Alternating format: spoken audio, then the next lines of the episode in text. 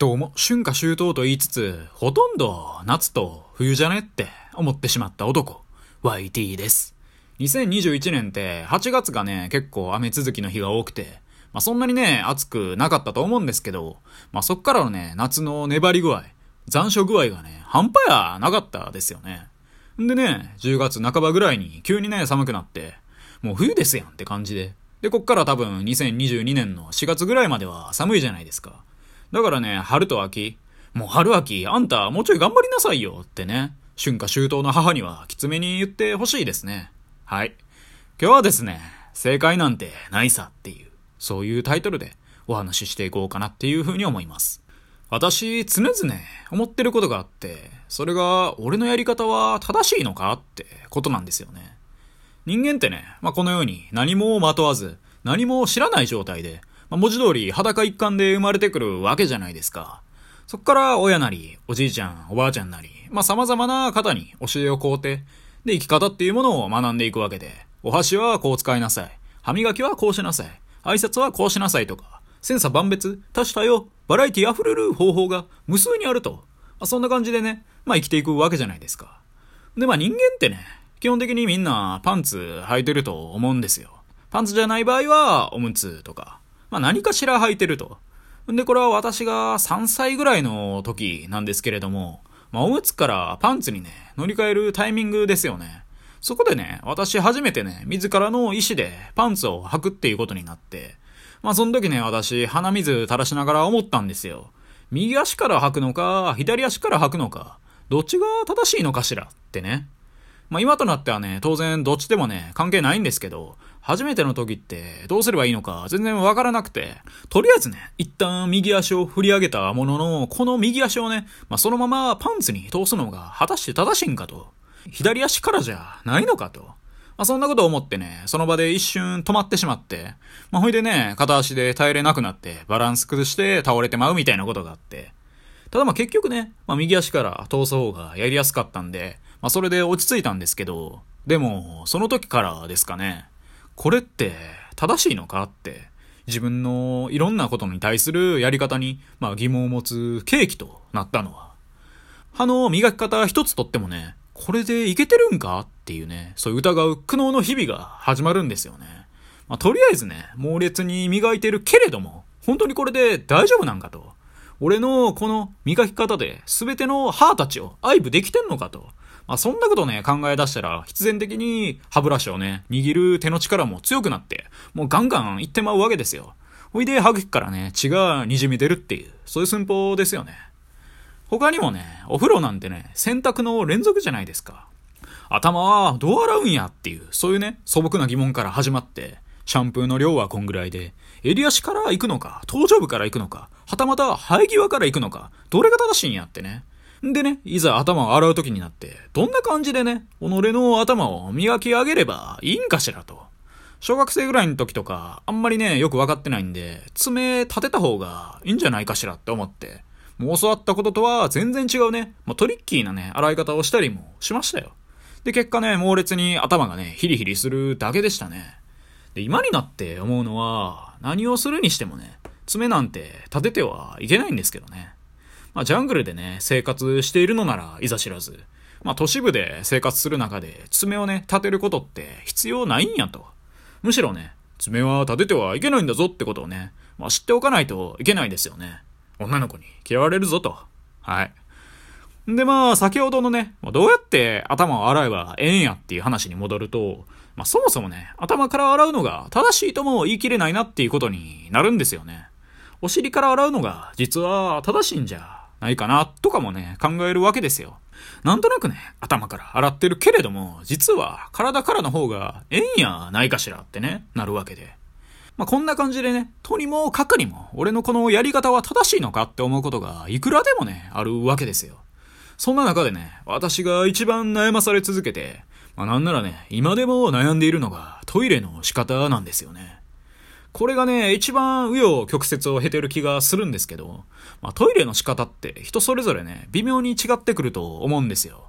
ちなみにね、こっからの話は、お世辞にも綺麗とは言い難い話なんで、まあ、できればね、ご飯を食べてる時に聞いていただければなって思うんですけど。っていうのは嘘で、まあ、子守歌代わりにね、寝るときに聞いてください。で人間って、トイレはショーとね、大をするじゃないですか。で、私、幼少の頃はトイレって、ショーはね、立ってやって、で、大は座ってやるっていう、まあ、野郎のね、一般的なスタイルだったんですよね。ほいでね、まあ、人間って基本的に台をした際はお尻をトイレットペーパーでね、そーっと拭くわけじゃないですか。まあ、インドスタイルみたいにね、浮上の手で水を使いながら自らの手で拭くっていう、そういうケースもありますけど、まあ、ジャパニーズスタイルはトイレットペーパーを使うと。ただ男の場合、ショーはね、立ってする場合が多いんで、その際ね、一物を振って、全てを出し切るっていう感じのムーブをするんで、まあトイレットペーパーでね、拭きはしないんですよね。ショーの場合は。で私はね、これに対して大いにね、疑問を感じまして、まあ、ショーもね、大も、まあ、何かしらを排泄してることには変わりないんやから、吹いた方がよくねってことにね、保育園のね、年長の時ぐらいに気づきまして、そして、それと同時に、女性はどうしてるんかってことにも、すごいね、興味を持ったんですよね。で、幸いなことにね、私には妹がいたんで、もうどうやってね、トイレをしてるのかって、それとなく聞いてみたんですよ。もうね、物心がバチバチについてからね、よその女の子にそんなこと聞いたらね、間違いなくおまわりさんこいつですってなるんですけど、まあ、やっぱりね、持つべきものは異性の兄弟だなってことで。そしたらね、小も大もトイレットペーパーで拭いてるっていう、そういう答えが返ってきたんですよね。で、これやと。そっからね、私もね、小も大も家でするときはね、トイレットペーパーで拭くようになりまして、小をしたときはね、一物にトイレットペーパーをね、ちょんちょんってやって拭いて、で、台をした時はね、まあ、もちろん、ケツのアナルをトイレットペーパーで、まあ、ガッパーって拭くっていう、まあそういうスタイルですよ。ただ、一歩ね、家を出てしまうと、外の男子トイレってのは、ショーはね、基本的に立ってやる感じになるんで、まあそれできなかったんですけどね。ショーなのにね、まあいちいち便座がある方に行くのも時間の無駄なんで。だからまあ家用とよそ行き用でね、トイレスタイル変えてたんですよね。とはいえね、ショーの時にね、いちいち拭くんは結局めんどくさかったんで、もうすぐにね、トイレットペーパーちょんちょんスタイルから従来のね、一物ブンブンフルフルスタイルにすぐ戻しましたけどね。で、ここまでね、トイレスタイルについて話してきたんですけど、まあ最後にね、ウォシュレットとの出会いについても話したいんですけど、あなたはどうですか？初めてね、ウォシュレットを使った時の、その時の感動を覚えてますか？私ね、あんまり喜怒哀楽の高低差少ないタイプなんですけど、初めてね、チーズを食べた時と、初めてウォシュレットを使った時の感動は今でも忘れないですね。もうこんなにもかっていうぐらいね、爽快感が半端やなかったんですよ。なんならね、初めてウォシュレットを使ってからの1ヶ月ぐらいはね、毎回ね、代をするのが楽しみでしたよ。もうね、なんか肛門が現れてる感、これが凄まじいと。オシュレットをね、使う前はいつもね、お尻を拭いた後のトイレットペーパーを確認してたんですけど、まあ、そのね、苦悩から解放されるわけですよ。あれって何なんですかねなんか拭いて、なんか見ちゃうみたいな。見たくないのに見ちゃう、みたいな。まあ汚い話なんですけど、ていうかまあこれまでも汚い話だったんですけど、トイレットペーパーでお尻拭いた一発目なんて、まあ、間違いなくね、漆黒に染まっとるわけじゃないですか。それでも確認してまうみたいな。分かってるんだけど確認してまうって。昔ね、友人とゲイバーに行ったことがあって、で、そこでね、まあ、当然ゲイの方がいらっしゃって、なんかね、胸元思いっきり開けてはったんですよね。